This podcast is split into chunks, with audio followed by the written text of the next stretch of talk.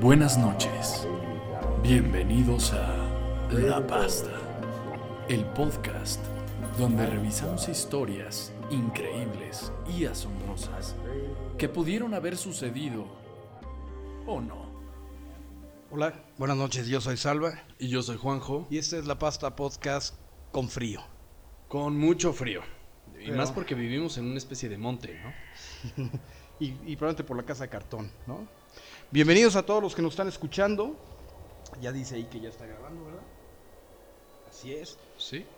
Bienvenidos a todos los que nos escuchan en Spotify y también en nuestro en vivo de Facebook. Vamos a ver cuánta gente se une hoy a La Pasta. Oye, hay que celebrar porque el capítulo pasado llegó casi a 6000 reproducciones. Estamos muy agradecidos con ustedes.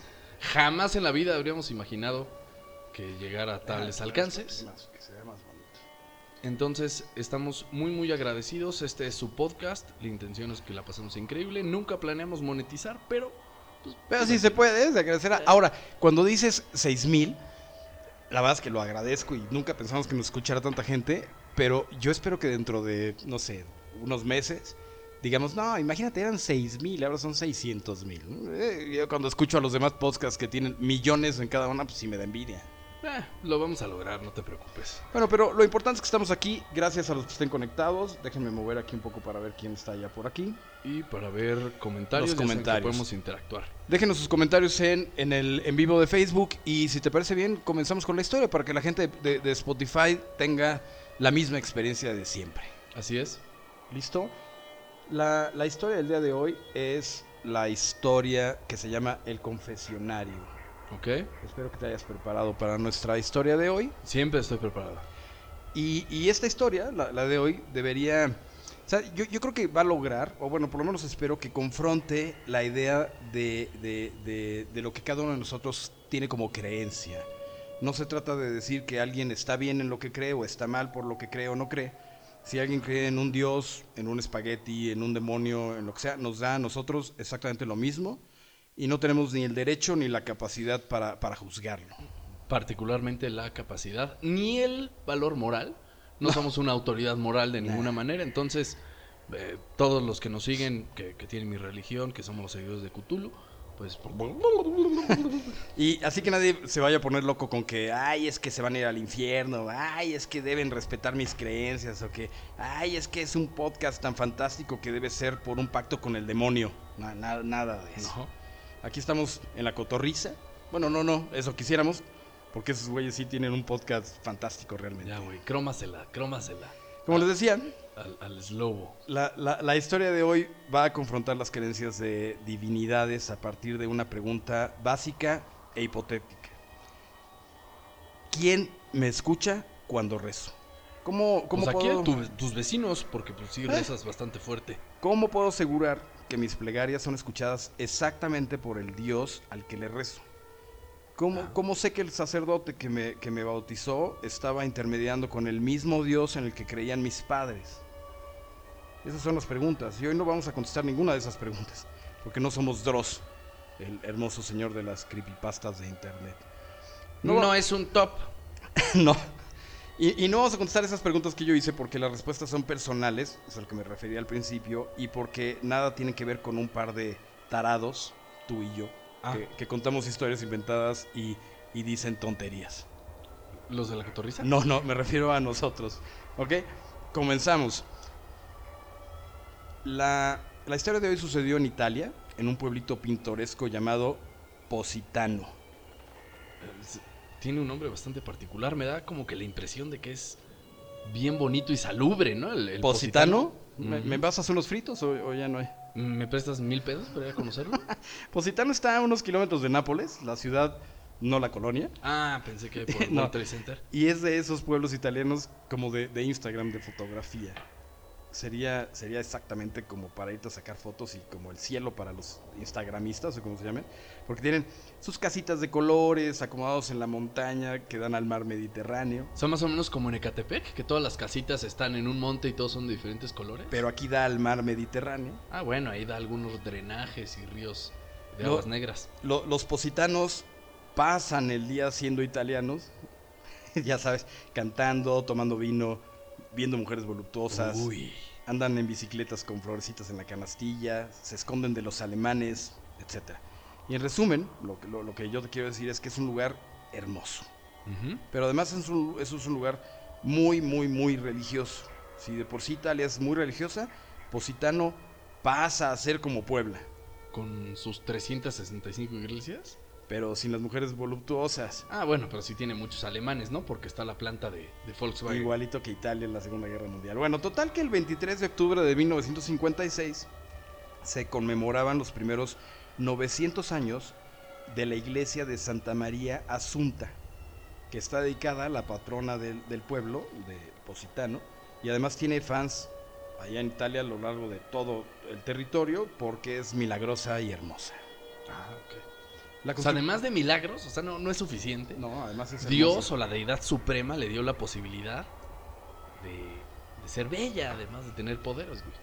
Es como la Black Widow. pero, pero del siglo muy antiguo.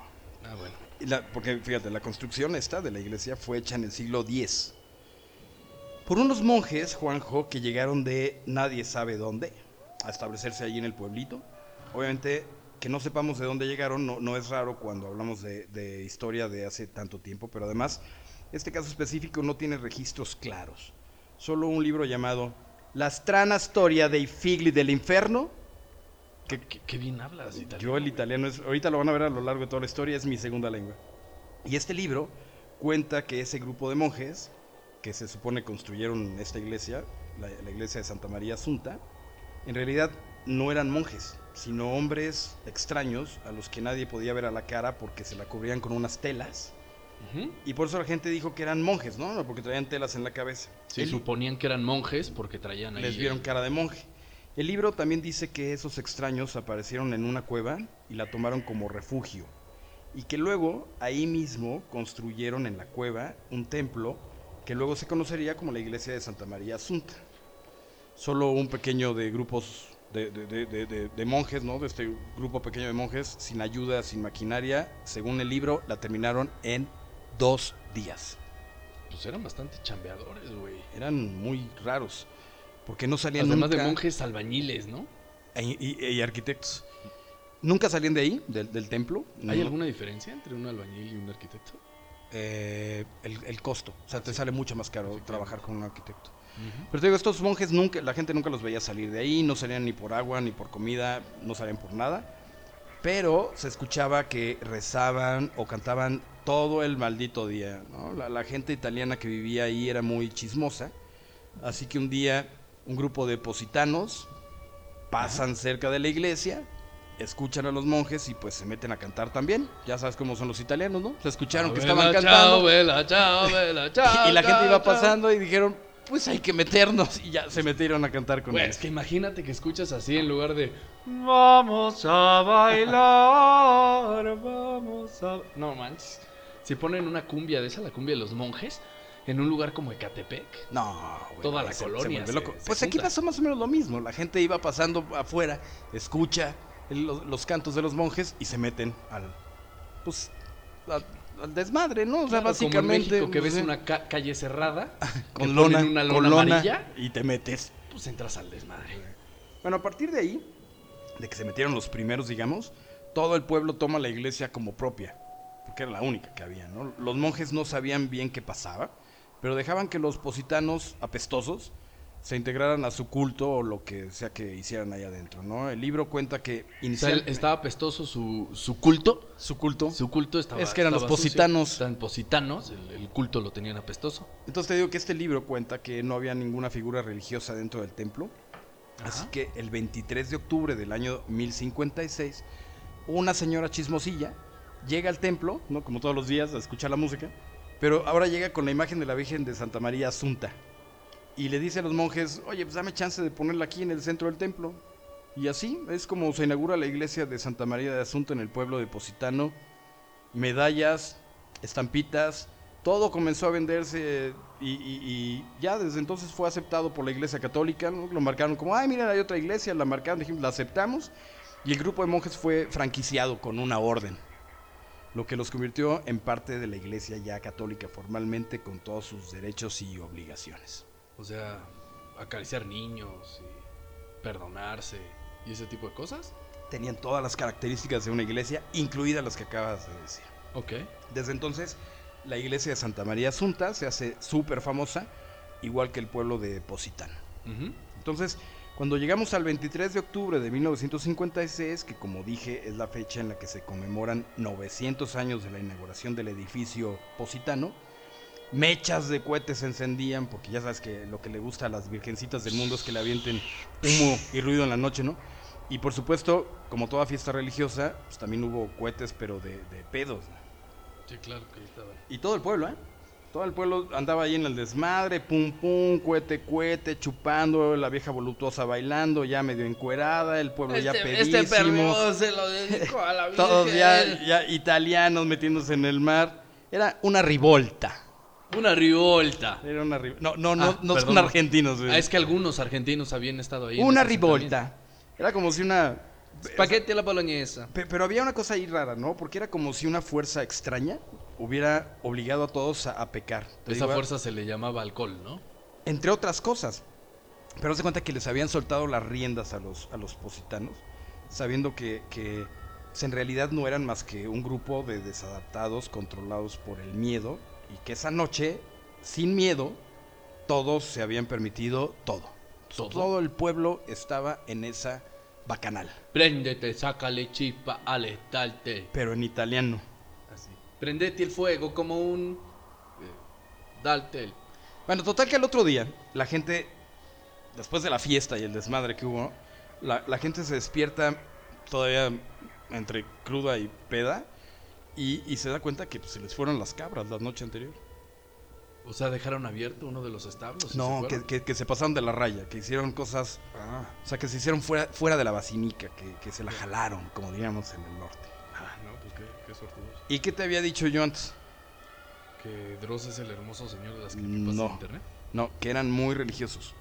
Entonces de inmediato vino el arrepentimiento, la cruda moral. Híjole, esa es la que da más duro. Es terrible. ¿Sí? Bueno, la, la gente empieza a, a hacer lo que le dictaba su instinto cuando se da cuenta que hizo algo que es moralmente no bueno, digamos. Incorrecto. Así es, comenzó a buscar en su cabeza al ser que le daría paz, diciéndole, despreocúpate, yo te perdono de todo lo que hiciste. No importa si te agarraste a la italiana peda voluptuosa, yo te perdono. No importa si te tomaste la quincena, yo te perdono. No importa si te robaste las monedas de- que daban ahí a la iglesia, yo te perdono, porque así es el cerebro humano. Claro, así como en México, que van los secuestradores, ladrones y demás en el Día de la Virgen y dice así, perdóname Virgencita, estuve pasándome de cabrón todo el año, pero ahora te vamos a perdonar. Oye, casi estoy saliendo en la cámara. Déjame moverme. de ahí. Sí, revés, oculta, oculta ese, ese bello rostro. Casi estoy saliendo. Me voy a quitar la chamarra porque ya no está haciendo tanto. Ya está entrando en calor, por eso frío. del, del roncito. Bueno, entonces te digo que, que se dan cuenta de lo que hicieron. Buscan, como siempre, en su cerebro a alguien que les diga que los van a perdonar. Y entonces hacen lo de siempre. Todos los del pueblo se acercan a la iglesia para confesar sus pecados y expiar culpas. Para tener básicamente paz mental. Entonces la gente se forma frente a la iglesia, al confesionario, hacen su fila organizadamente y esperan su turno ahí para, para, para, para empezar a, a- a- a- ¿cómo se llama? A, Pues a confesarse. a confesarse en el confesionario, ¿no? Lo cual es muy lógico, era una palabra que no se me debía olvidar. El confesionario de la iglesia de Santa María Asunta está en la parte de la iglesia que todavía está como parte de la cueva. O sea, imagínate la, la- la- la cueva en la montaña y que construyeron la iglesia como alrededor de la cueva. Y el confesionario específicamente queda al final de la iglesia, dentro de la cueva, digamos, y nada más le habían puesto como una, pues así como una, una, una cosita de madera para que ya tuviera como una fachada, digamos. ¿Ok? Eh, ahí la fachadita tiene sus cortinitas para que tú te hinques Ujú. y a través de estas cortinitas digas tus pecados y pues, escuches tu penitencia. Ok. ¿Ok? Bueno, ahí se hinca Luca Gadón. ¿Luca Gadón? Luca Gadón, ¿No así será- se ¿No llama. será primo de Mónica Galindo? Eh, es, es primo también de Jessica Galindo. Ah, ya sé. Bueno, Luca Gadón, quien un día antes había chupado como, como cosaco, como tú comprenderás, y había tenido sus amoríos con su comadrita, Sabrina. O sea, Sabrina se llamaba. No, Sabrina sí se llamaba. voluptuosa. Sabrina se llamaba, no creas que estaba Sabrina, que sí lo estaba, no estaba para nada de mal ver. Y además Luca ya la traía entre, entre ceja y oreja, ¿no? O sea, ya, ya era de que ya veía la comadrita y decía, ay, ¿qué pasó? Ay, como Sabrina! qué ricas y sabrosas le quedan, digo, las tortillas. Pero ella nunca se había dejado. Ella siempre había mantenido una, una distancia con el comadre. Ah, ya está ese compadre. Sí, claro. Gobiérnate. Saluda a todos los que están ahí en la línea si quieren dejar un comentario. Entonces, Luca Gadón se hinca en el confesionario y comienza a decir sus, sus pecados, los pecados del día anterior. Cuando termina, del otro lado de la cortina se escucha una voz que le pregunta, ¿quieres salvarte? Y Luca le dice, sí, por supuesto. Y la voz le dice que tendrá que demostrar adoración a su Dios y que tendrá que hacerlo con un acto. Ya no con las rezaditas y arrepentimientos de chocolate como siempre, sino Ah, que, ya sé sino- qué chiste, güey. sino O que le- le- ahora sí le dice que tendrá que hacer algo para mostrar ese arrepentimiento. Y le, y le indica específicamente que tendrá que salir de la iglesia, buscar a Sabrina y matarla, porque ella es la fuente de sus pecados. O sea, como si fuera un animal que no pudiera gobernarse, ¿no? ¿Sabes qué? En lugar de pórtate bien, cabrón. Aprender a controlarse. Exacto. No, no, no. Ella es la que te está. Esa mujer te está sacando. Es como la mujer del contador. Entonces Luca se levanta sin esperar más, sin pensar mucho. Está como, como oído, no, no por la cruda, sino por lo que escuchó, o sea, sí, sí lo, lo movió. Su Dios normalmente le pedía rezar dos Padres Nuestros por una infidelidad y una Ave María por hacer trance en el trabajo, pero esta vez había sido distinto, un- una muerte, la de Sabrina, su comadre. Sí, la que se había querido comer tanto tiempo, ¿no? Lucas se va directo a la casa de Sabrina, de su comadre, y la encuentra en la cocina, cortando verduras. Il pomodoro, chili, chipolla. Porque, mi italiano otra vez. Porque se iba, iba, iba a preparar un pene pacola. ¿Tú alguna vez lo has probado, el pene pacola? No, no. Era una receta que venía de años en su familia, ¿eh? Y ahí estaba cantando como, como mesera del Italianis, ¿no? Cantando ahí para hacer su, su pene la cola. Pero no, me pene la- la cola no.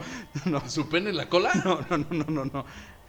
Oye, pero estaba así, me imagino, pues, pues voluptuosa y todo, gran escote, inclinándose. Exactamente. Mientras así, toca El así. pelo negro. Exacto. Un vestido así súper corto, mostrando sus torneadas piernas. Y ahí cortando, te digo, el, el, el, el chili, la Sí, chipola, el el, pene pomodoro. pene pacola. Para, para, para- bueno, total. Llega Luca, se mete a la casa, toma el mismo cuchillo que ella estaba usando y ¡pum! Le corta el cuello a Sabrina. Hijo. La sangre sale del cuello de la mujer y de inmediato ella muere, pero, pero su sangre deja encharcado todo el piso como si hubieran tirado salsa ragú. Una, una escena terrible, Juanjo.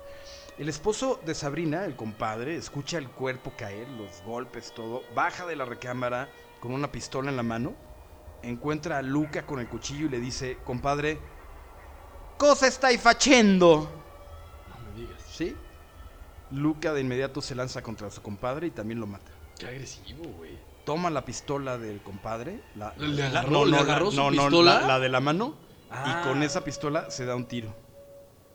Imagínate la escena. Bueno, era- técnicamente sí se dieron un tiro, pero ganó, ganó ni- Luca. ni se lo dieron. ganó Luca ese tiro. Exactamente. Porque el compadre no echó un tiro desde su pistola. Extraño juego de, De hecho, palabras. quien había usado su pistola era Luca. pero un día esposa. antes, pero un día antes. Es un juego de palabras, pero muy cierto y que resume muy bien lo que sucedió para que llegáramos a un punto en el que esta escena es todo un infierno. El infierno de Dante. todo tirado en el piso, sangre, muertos, Dante, Dante no, eh, Luca, el compadre, la comadre Sabrina, todos muertos en la Sí, estaba ahí Luca con su pistola, el compadre también con su pistola y la pistola que traía en la mano. También, porque no se la quitó. Mientras tanto, en el confesionario seguía gente ahí formada buscando el perdón. Llega a la entrada una señora, ahí a la entrada de la cueva, se hinca y comienza a contar sus pecados del día anterior. Ella era una mujer súper religiosa, así de esas que ayudan en la iglesia, ¿no? Que, que se dedican a ayudar al O sacerdote, sea, como la que se anda cogiendo al padre, ¿no? Supongo. En, en los pequeños pueblos, así como crimen del padre Amaro, la que es más hacendosita, así de, no, no, respeten Ay, al padre. Sí, no le digan cosas. Pero bueno, aquí la señora que ayudaba en todo eso, como acabas de describir, se dedicaba a juntar las moneditas que dejaban los feligreses en las canastas del altar y en las alcancías. Pero la noche anterior, la noche de la juerga, no pudo aguantarse y se robó unas monedas que estaban ahí. No, y, y solo porque tú me cambiaste por unas monedas. Ella, ella nunca había robado nada, pero esa noche algo o alguien le susurraba en la cabeza sobre lo injusta que era la vida y cuánto ella se merecía también ese dinero. Entonces terminó la noche con monedas en su bolsa y amaneció con una cruda moral que la obligó a ir al, al confesionario y pues ahí estaba, frente a la entrada de la cueva, contando cómo la noche anterior había tomado cinco monedas de las canastas. ¿Ok? Ajá. La voz del confesionario le Oye, pregunta... pero también ya si vas a robar, robas bien, güey. O sea, Bueno, que cinco ya- monedas. No sé cuántas monedas había en total en la canasta, pero pues ella dijo con cinco monedas yo salgo del problema de la pobreza. Como era tiempos de antaño, güey, igual las monedas eran como de oro, güey, o algo así. Pues era 1956, tampoco era, era muy lejos. El, eh, te digo, ella va, habla de su pecado, etcétera, y la voz del confesionario le pregunta lo mismo que a Luca. ¿Quieres salvarte? Ella dice lo mismo, dice sí, y recibe el mismo pedido que, que el, el otro. Tendrás que mostrar tu adoración a Dios y tendrás que matar a una persona por cada una de las cinco monedas que robaste ayer. Ay, sí estaba medio cargadita la mano de ese vato Bueno. del confesionario. Qué bueno que no se robó todas las monedas del- de, la canasta. ¿no? Ujú. La mujer sale de la iglesia, se sube a su pequeño Fiat 500 y, y enfila hacia el mercado donde apenas se estaban poniendo los puestecitos, la gente allí organizando sus lonas de colores y todo. Seguro empezaron tarde, güey, porque todos estaban Crudos, crudos. crudos. claro. El Fiat se va directo a las personas que estaban ahí y atropella a dos vendedores de frutas y a un cargador. Pero, Oye, pero le faltan, ¿no? exacto, no estaba completa la penitencia. La voz le había pedido cinco muertes, una por cada moneda. Así que echa el, el- el carrito en reversa y se va contra otro puesto de flores lleno de gente y ahí termina ofrendando tres muertes más de las que le, le faltaban. O sea, es como cuando te dicen que el taco cuesta 20 baros y toma, échale aguacate, toma 5 varitas. Pero además, claramente aquí esta señora no sabía de números, ¿no? Se robó pocas monedas, mata más gente de las que le correspondía. O sea, la señora no, no sabía de números. Mientras tanto, en la iglesia, mucha gente seguía esperando su turno en la fila. Y Oye, aunque nos hubieran invitado a esa fiesta, cabrón, suena que estuvo buena. Eh, fue una locura. Pero vas a ver, eh, que os- yo espero que nunca te inviten a una fiesta de esas. Híjole.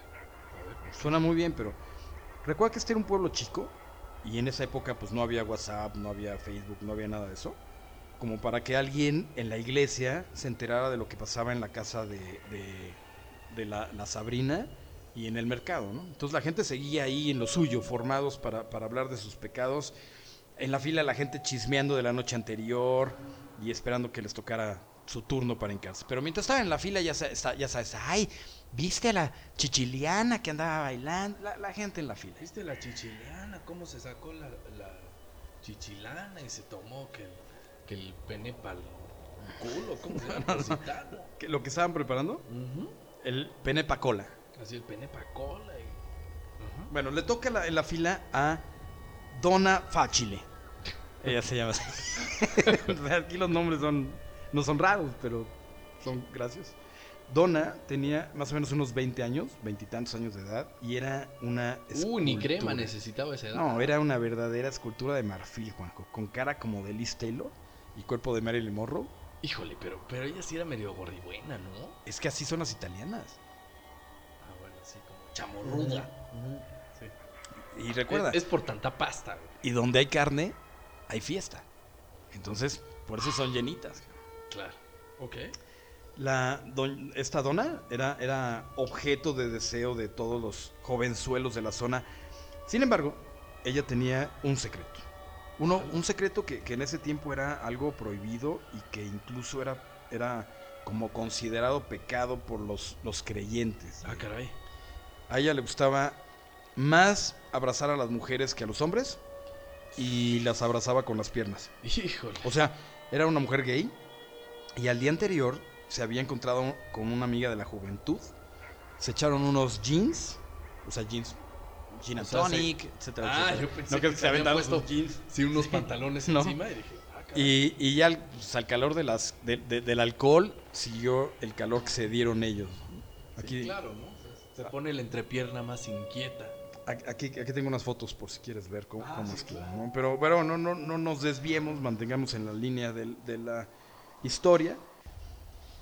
Pero algo importante es que 1956, un pueblo tan religioso, evidentemente en esa época ese, eh, el hecho que ella fuera gay era peor que si comiera bebés. O sea, o sea, comer papaya era peor que comer bebés. Mucho peor. Pero al menos que a- a- al menos estuviera arrepentida. Estaba muy arrepentida. Ella estaba muy arrepentida, por eso estaba en la fila. Claro. la misma historia. ¿Quieres salvarte? Haz lo que te digo. Y la voz le pide que mate a tantas mujeres como pueda. Híjole. ¿No, ¿No estaban de casualidad en Ciudad Juárez, México? No creo porque, según la información que tengo, esto fue en Italia. Ok. Entonces, le piden eso. Dorma, Dorma no. Dona. Ah, Dona hace- Fáchile. Dona Fáchile se arma de, de- O sea, toma las armas que puede, ¿no? Y empieza con su penitencia. Mujer que encontraba, mujer que se echaba. Y no como ella había deseado. O sea, la mataba. Se la echaba de matarla, la dejaba muerta Ah, sin vida. Ya No, me había emocionado. No, no, no. no, no, iba a no, no. sacar la cremita y los Kleenex. asco. Qué asco y desagradable. La fila del confesionario era, era muy larga. Pues, la- llevábamos tres changos que han pasado y ya llevamos media hora. Pues imagínate lo que se tardaba, ¿no? Entonces, eh, era muy larga la fila, todavía muchísima gente. Acuérdense que veníamos de una noche de, de pecados y, noche de copas, una noche loca. y además en un pueblo muy creyente y además hace 900 años. Así que no faltaban incautos en la fila, o sea, creyentes. Pero para eso, de las 3 de la tarde, después de que se siguió el mismo método de del confesionario para todos los de la fila, pues para las 3 de la tarde el pueblo ya era una verdadera carnicería. Y, para, Claro. y para las 6 de la tarde ya no quedaba nadie vivo, Juanjo. No manches. A eso de las 8 de la noche, el teniente Moltovelo Uh, sí, a ti como te gustan los italianos, güey. llegó a, llegó a Positano, apestaba muy gacho. Pues estaba positano. Positano apestaba mal. Pero sí te lo imaginas así como cemental italiano, güey. Así, con su pelo así. Medio su pelo musculoso. largo, sin la, camisa así muy abierta, sí, casi blanca, hasta el ombligo. Musculoso. Bueno, Como Mo- Mo- Moltovelo, el teniente Moltovelo, normalmente se daba sus vueltas. eh, o sea, él era policía de Nápoles. Pero se daba sus vueltas al pueblo porque ahí en el pueblo específicamente no había policías. Y entonces Moltovelo iba a poner cierto orden, a que le dieran las quejas, ay, que lo que sea. Y entonces iba de vez en cuando. Era, es- estaba como asignado a, a, a- a Moltovelo, eh, lo habían asignado en el pueblo, pero pues nada más, la realidad es que nada más se iba a dar sus vueltas para ver qué, pues, qué agarraba, ¿no? O desde la mujer voluptuosa hasta la comadre Sabrina, o la, la- la dona que pasaba por ahí, era... Donald no le gustaban las conchas, no le gustaban. La dona pasaba por ahí. Mm, Era lo que se conoce como un policía calda. ¿Sabes lo que es un policía calda? No. Un policía caliente. Ah, oh, Oh, Dios. ay, me sonrojé. Llega, llega al pueblo y lo primero que encuentra son los cuerpos en el mercado. Pero eh, o sea, ve, ve el desorden, ¿no? O sea, no- recuerden, ya no hay personas vivas, solo encuentra los cuerpos como tal. Pero se empieza a fijar que a lo largo de, de todo el pueblo, en todas las calles, etcétera, hay, hay más, más, más cuerpos, literalmente cientos de cuerpos. Gente atropellada, muertos por arma de fuego, unos ahorcados, muertos por todas las técnicas que se te puedan ocurrir. Se baja de su patrulla Alfa Romeo y se dirige hacia la única luz que ve encendida en todo el pueblo. Encendida así como con unas velas, pero finalmente una luz. Y se va hacia la iglesia de Santa María Asunta. Abre la puerta y queda de frente directo viendo hacia el confesionario. Dentro de la iglesia no había ningún cuerpo, Juanjo, a diferencia de todo el pueblo. No había ningún cuerpo, pero tampoco había nadie vivo. Solamente era lo que se veía al fondo, esta luz que estaba dentro de, de- del confesionario. Y pues Mortovelo está sumamente confundido, ¿no? Y hasta asustado. No, no, no es una persona creyente, pero de cualquier manera la iglesia le causaba a él escalofríos, por lo menos en esa ocasión, por todo lo que estaba pasando. El policía camina al confesionario, saca su pistola Ay, mal momento. No, no, la que traía en el Ah. cinturón. La que traía en el cinturón. Y con mucho cuidado se acerca a la cortinilla. Con la mano derecha la abre lentamente y frente a sus ojos, iluminado por la tenue luz de la vela, encuentra lo que parecía ser un monje.